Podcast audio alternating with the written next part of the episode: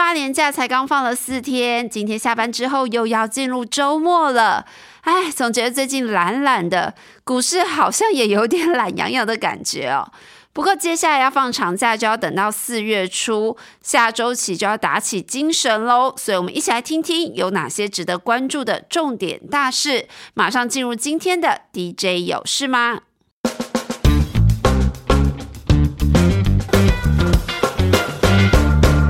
近期美股拉回，美元指数反弹，美债直利率垫高，美股的后续到底要怎么看？我们这次请教到情绪期货的高子旭分析师。他就特别提到，市场呢，其实从去年十一月就一直笃定的认为，二零二三年的下半年联准会就要降息。这个看法基本上是过度的乐观，因为当薪资年增率下降的幅度不够快的状况之下，是有可能造成通膨下降的速度不如预期的。而美股过去几天虽然有拉回，但他也提醒，整体下跌的幅度跟指利率上扬的幅度是不成比例。那后面还要注意到，目前总体资金的总量，因为 Q T 持续之下呢，对上层货币抽水的效果将会陆陆续续传到对下层货币的紧缩。因此，他也认为目前股市的风险是很高的，投资人要等低点再进场会比较安全。至于到底会不会跌破去年十月的低点，其实也是可以观察的哦。有兴趣的朋友，其实可以搜寻高子旭分析师的相关影音，他还蛮常更新频道，发表最新看法。那回到台股，虽然股市有比较震荡，但是仍然有几个亮点族群浮现出来。本周替大家选出高球族群、无尘室，还有记忆体模组。首先呢，高球族群过去一周的股价表现相当亮眼，主要还是殖利率表现受到市场的期待。像是已经公告的民安就要配发，计划要配发现金股利九点一元，那换算殖利率呢就超过了八趴。另外，大田过往的现金配发率在六成以上，富盛应用呢配发率大概五到七成，潜在的现金值利率几乎都有八趴以上，所以很受到市场的青睐哦。但是，主线记者也有提醒，这个族群今年的厂商看法多数转为保守，营运动能呢可能会比较减缓。那无城市业务方面，因为这个族群其实是属于景气的落后指标。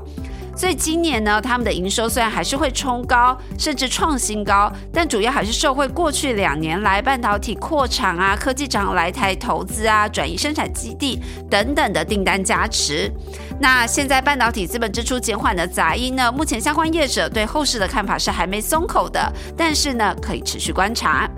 最后，机体模组这个族群经过去年严格的库存去化，其实是已经有一些成效出来了。高价库存已经陆续调整完毕，推动获利也回稳。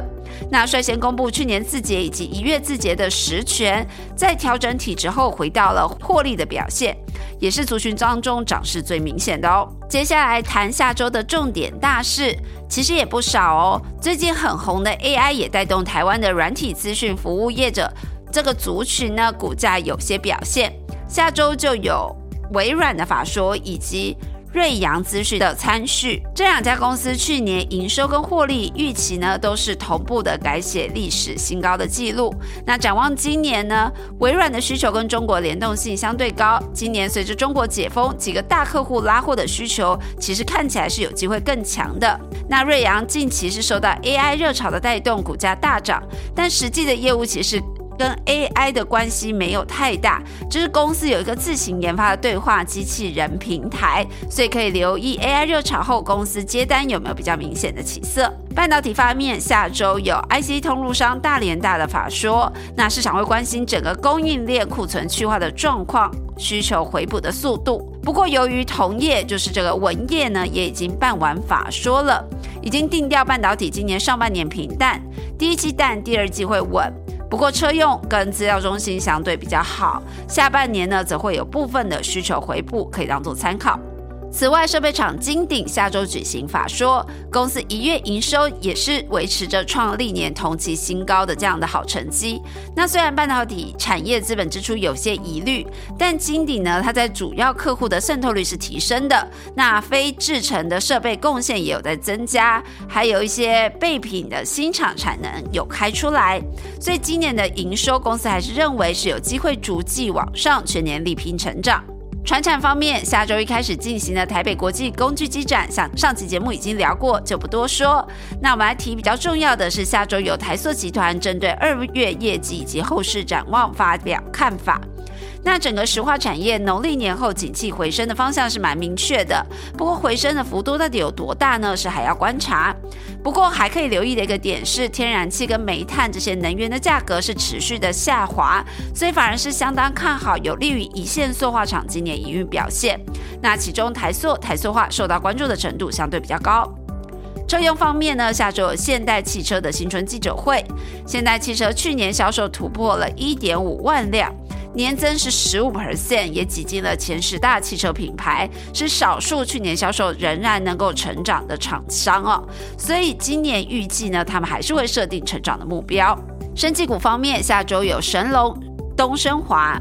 那主线记者就分析，神龙这几年获利是温温的，市场关注度不太高。那市场看的就是他们大陆的长手厂何时可以转亏为盈，还有全球医药供应链的供货是不是有转顺畅。那东升华过去两年比较让业界印象深刻的是，连续在跟国际大厂的专利诉讼当中都取得胜利。公司也设定好两个转型方向，一个就是国内的立即新药，一个是精准医疗。这几年的获利都是稳定在垫高当中。他们也期许呢，二零二五年以前营收要逐年成长。观光餐饮方面呢？王品下周有三十周年的参序，目前看今年来看呢，台湾是持续成长，那中国也落底了，所以市场是相对看好今年王品的获利会比去年更好。不过要留意，本一笔也算是在高档。那还有另一家是大鲁阁，下周有品牌活动。那在内需人潮回笼之下，公司是认为第一季的营收有机会持稳在高档，而且单季营运转亏为盈的机会是不小的哦。那展望今年呢，公司也是持续扩充据点，第二季就会有新据点开出，对全年的营运看法审慎乐观。食品厂下周是普丰参序，公司去年的 EPS 仍然有机会突破五元以上。